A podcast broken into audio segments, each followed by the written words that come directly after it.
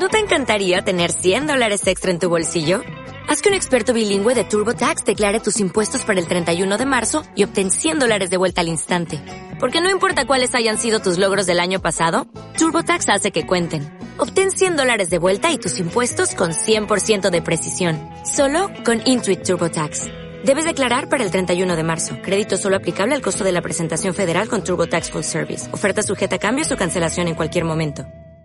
Aún estás a tiempo de irte. ¿Estás de coña? Somos cinco contra uno. Sois tres contra uno. ¿Cómo cuentas?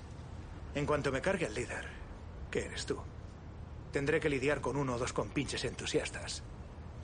Los dos últimos siempre huyen. ¿Lo has hecho otras veces? Se hace tarde. Podcast Los Tres Amigos.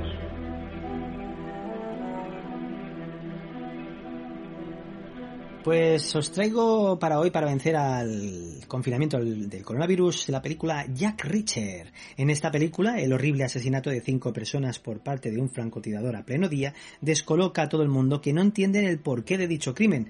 Cuando detienen al principal sospechoso, este, para defender su inocencia, solo se limita a decir consigan a Jack Reacher quien es casualmente su peor enemigo.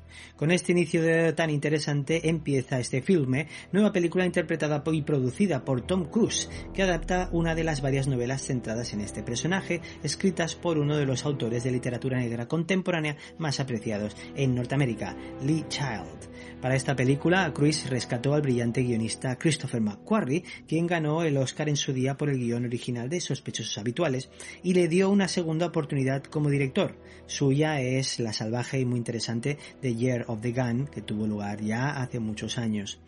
Esta oportunidad no le fue nada mal, así que es verdad que aunque la película no fue un taquillazo, más tarde dirigió las dos últimas entregas de Misión Imposible y además eh, me dicen por ahí que se encargará de las dos siguientes que están por venir.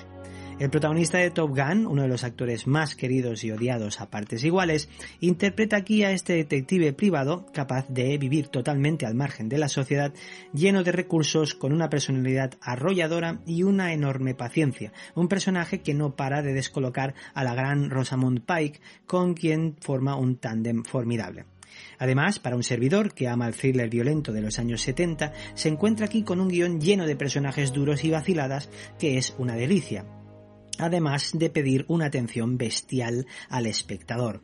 Si además le sumamos increíbles escenas de acción que duelen, en las que Cruz demuestra una vez más que no puede estarse quieto, tenemos hasta una soberbia persecución de coches, y además tenemos un tratamiento de la violencia algo espeluznante, no en vano el villano está interpretado por ni más ni menos que el director de cine alemán Werner Herzog, Zock. El plan para los amantes del thriller duro, espectacular y sin compasión es perfecto para hoy. Yo os la recomiendo fervientemente, pero sobre todo no os acerquéis a la pútrida secuela que Cruz interpretó pocos años más tarde, donde los responsables demostraron que no habían entendido nada de la notable película que se había conseguido entonces. Ah, y también tenemos pequeña y gran y muy agradecida intervención del gran Robert Duvall. No lo dudéis y disfrutar de ella en Amazon Prime. Seguir disfrutando del buen cine durante esta maldita cuarentena y cuidaros mucho de parte de los tres amigos.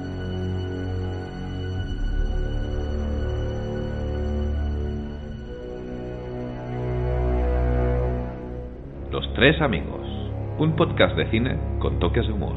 ¿O era de humor con toques de cine?